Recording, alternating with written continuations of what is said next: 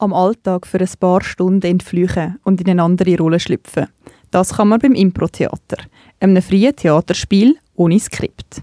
Um inneren Kind ähm, freien Lauf lassen. Die Flausel im Kopf, einfach so ein bisschen, ja, man muss immer so ein bisschen ernster sein in dieser Welt. Und beim Impro-Theater, kann man einfach so ein bisschen den Kopf freien Lauf lassen. Das ist halt das Schöne. Spieler ist der Kopf lüften. Wegen dem macht er David Impro-Theater.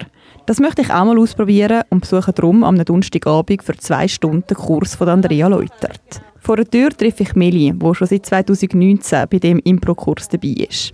Ich glaube, sie merkt mir meine Aufregung ein bisschen an und ich bin darum froh, dass ich vor dem Kurs noch ein bisschen mit ihr schwätzen kann.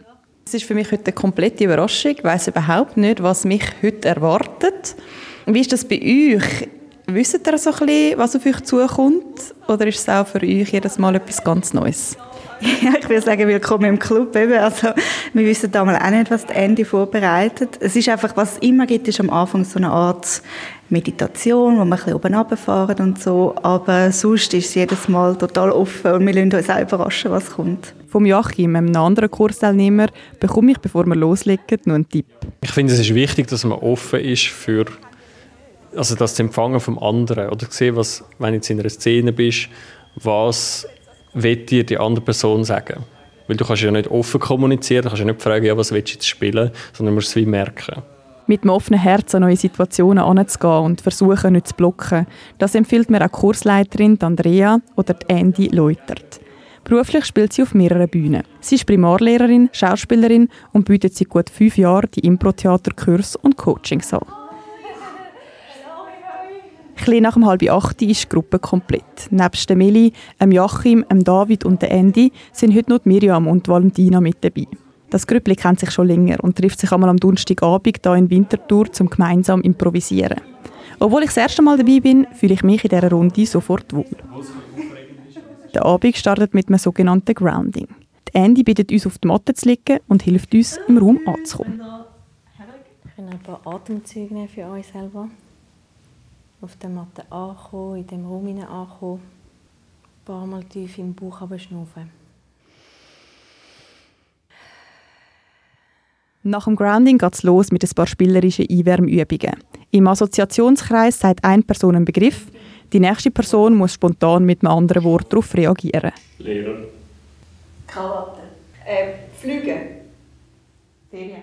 Das klingt jetzt mega einfach, aber ich merke schon nur das Einwärmspiel verlangt einem viel Flexibilität ab. Auf den Begriff groß kommt mir zum Beispiel das Wort Elefant in Sinn. Der David vor mir sagt aber das Gegenteil. Klein. Es ist aber auch nicht schlimm, wenn man mal stockt.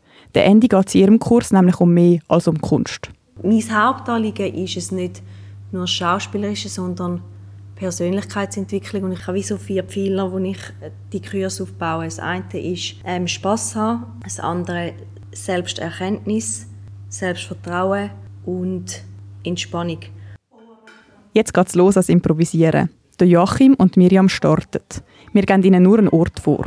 Auf einer Baustelle soll die Situation spielen. Aufs Los von Andy geht es los. Ohne sich vorher abzusprechen, fängt Joachim die Szene an zu spielen. Okay, los. Wir schaffen es, das Haus fertig zu machen. Ja, Sie haben ja da alles einen richtig fetten Auftrag haben Sie uns gegeben. Ja, ja. Ich meine, ich habe mich mega gefreut, wo Sie, wo Sie Während dem Spiel nimmt Miriam ein Zettel vom Boden auf. Auf diesen Zetteln stehen Sätze, die die Gruppe vorher aufgeschrieben hat. Zum Beispiel «Holz ist teuer» oder «Ich kam so und zeigte». Die Miriam muss jetzt also geschickt genau so einen Satz ins Spiel einbetten.